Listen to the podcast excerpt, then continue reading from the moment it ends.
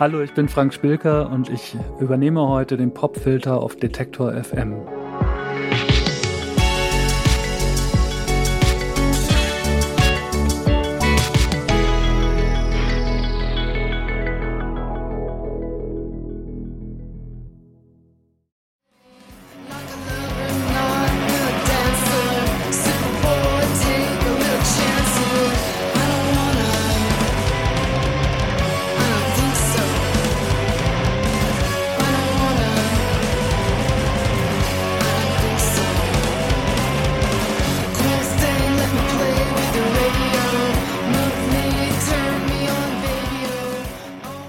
Sonic Youth natürlich 1992 zusammen mit Nirvana. Da gab es ja diesen, ähm, diesen Film 1992, The Year Punk Broke, wo man dann gedacht hat, so, okay, jetzt gehört dem Punkrock die Welt. Und äh, also es war eine, eine Tour-Dokumentation eigentlich. Here we are playing with Gumball and Nirvana. This shit's fucking live, man!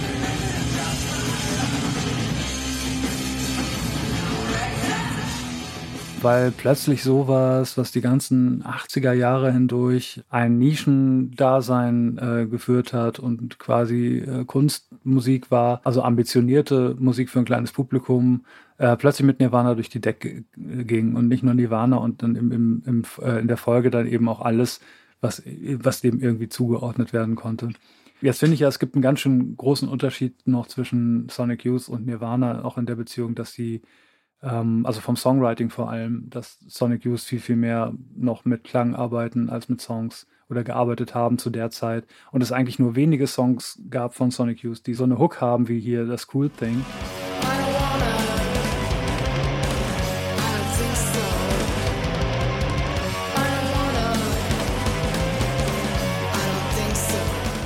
In den frühen 80ern gab es schon Sonic Youth Aufnahmen, die noch experimenteller waren also als, als die Platte jetzt da in den 90ern. Und teilweise bis zu, zu unhörbar. Es gab so ein paar Bands in den 80ern, die wirklich bewusst eigentlich nur versucht haben, das Lautstärke-Level noch weiter anzuheben und mal gucken, wie lange die Leute das aushalten oder so. Und, und ähm, also wirklich nicht ähm, äh, keine Songs geschrieben haben, keine, vor allen Dingen keine Hits geschrieben haben. So ein bisschen dazwischen ja auch so eine Band wie Dinosaur Jr., die ja auch immer bekannt war für, für die Lautstärke hauptsächlich.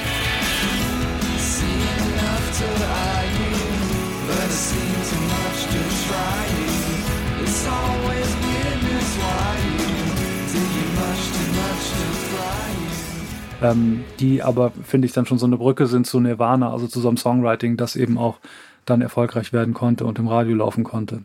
Cool Thing ist auf jeden Fall so mit, mit das ist so meine 90er äh, ne? weil die Musik, die ich dann irgendwann in Ende der 80er nicht mehr verfolgt habe, weil es zu experimentell und zu strange wurde, plötzlich so einen Weg gefunden hatte, also doch so ver vermittelbar und so hörbar zu werden.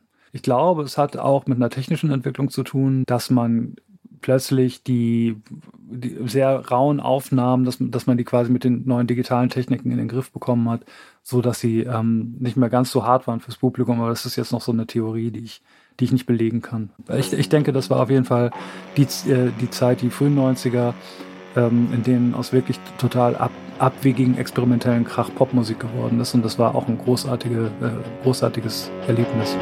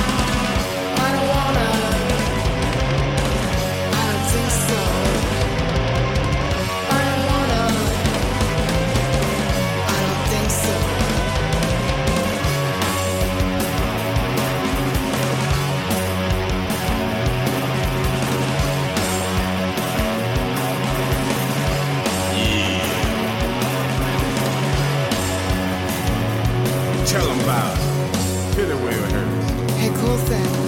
Come here. Sit down beside me. There's something I gotta ask you. I just wanna know what are you gonna do for me? I mean, are you gonna liberate us girls from male white corporate oppression? Tell like it is. Huh? Yeah, Don't be shy.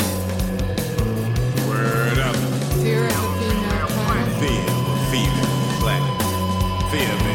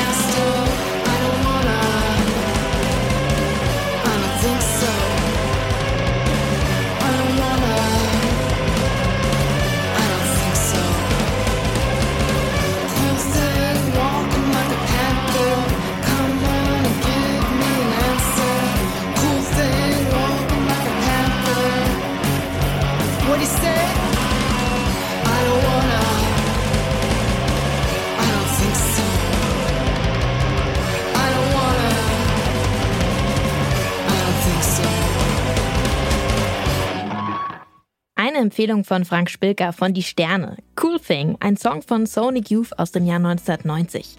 Diese Woche gibt es jede Menge Empfehlungen von Frank Spilker für euch. Er übernimmt den Popfilter. Und er taucht ab in die Musik der frühen 90er Jahre. Ich kann euch schon mal verraten, morgen geht's musikalisch in eine ganz andere Richtung. Ich freue mich drauf und ich hoffe, ihr seid auch gespannt. Die Produktion hatte heute Stanley Baldauf und ich bin Jesse Hughes. Macht's gut, ciao.